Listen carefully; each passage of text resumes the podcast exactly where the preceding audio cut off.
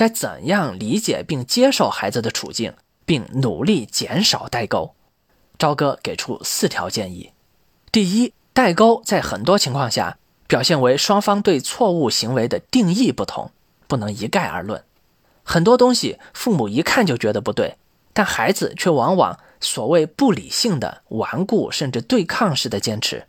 这个时候我们怎么办？我觉得我们可以先问自己两个问题，来帮助自己选择立场。第一个问题是，这种所谓的错误到底有多严重？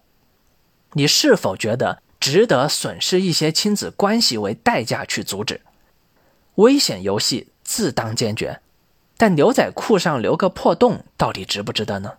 我觉得这个时候啊，可能还是给孩子一些探索尝试的空间为好。他有时并不需要你的安排。这就是伙伴间的审美而已，他对此事的认同感并不来源于你，还记得我说过的吗？所以你也不必要去操那个心。第二个问题是你自己以前呢？我们同样能够回忆起自己小时候做过多少类似的荒唐事情。如果你现在能够以哈哈大笑的态度去面对自己的过去，那么可不可以用同样的方式去对待自己的孩子？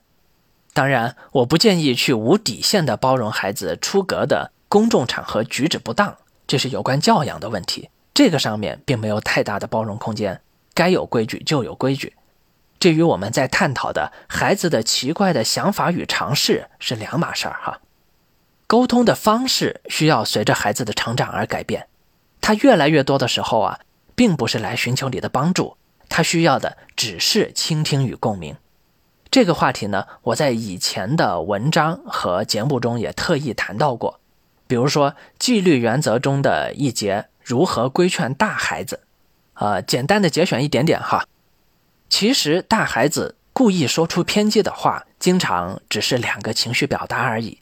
第一是引起家长的重视，试图告诉家长这件事情对他很严重，我需要你认真对待，不要当小事儿敷衍我。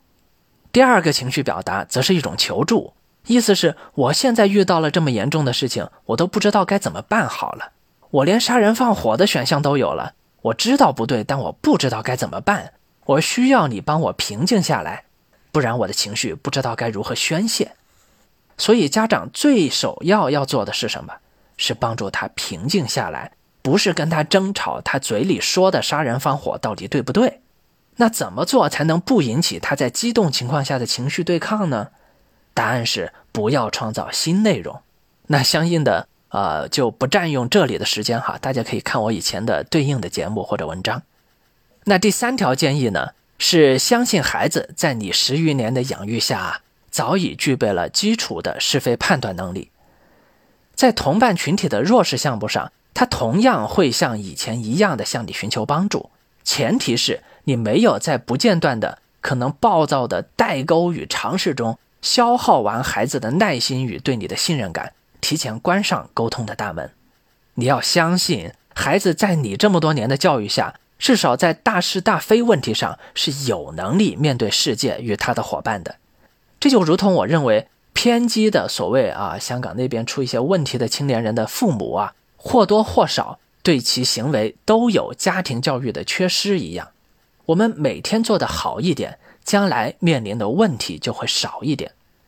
如果你对此非常缺乏自信，那么需要反思的还是自己长期的家庭氛围与教育环境。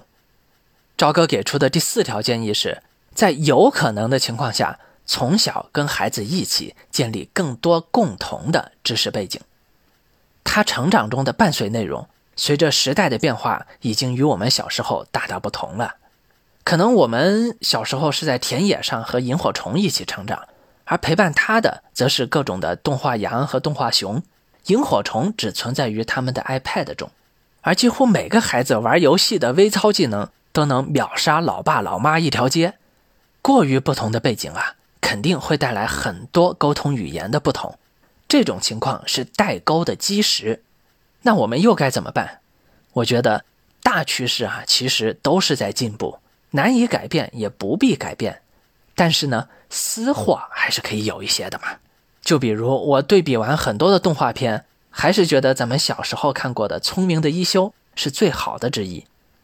所以就尝试了一下。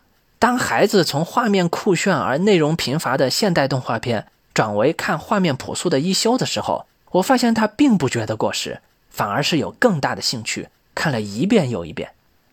那么，既然是行之有效的，那就让一休成为我们的共同语言之一吧。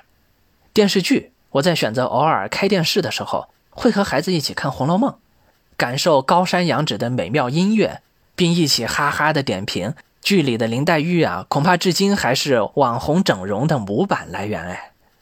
过年的时候，用从爷爷奶奶那里学来的方式擀面包饺子、写对子、贴春联儿，这些事情不能因为你的懒而让孩子失去接受的机会，又抱怨孩子不懂你吧？如果你都放弃自己的个人文化传承了，还指望别人主动去理解你吗？最起码，其中优秀的部分就该告诉孩子。这难道不是家庭教育应有的部分吗？回到咱们开篇的问题，代沟是无法避免的吗？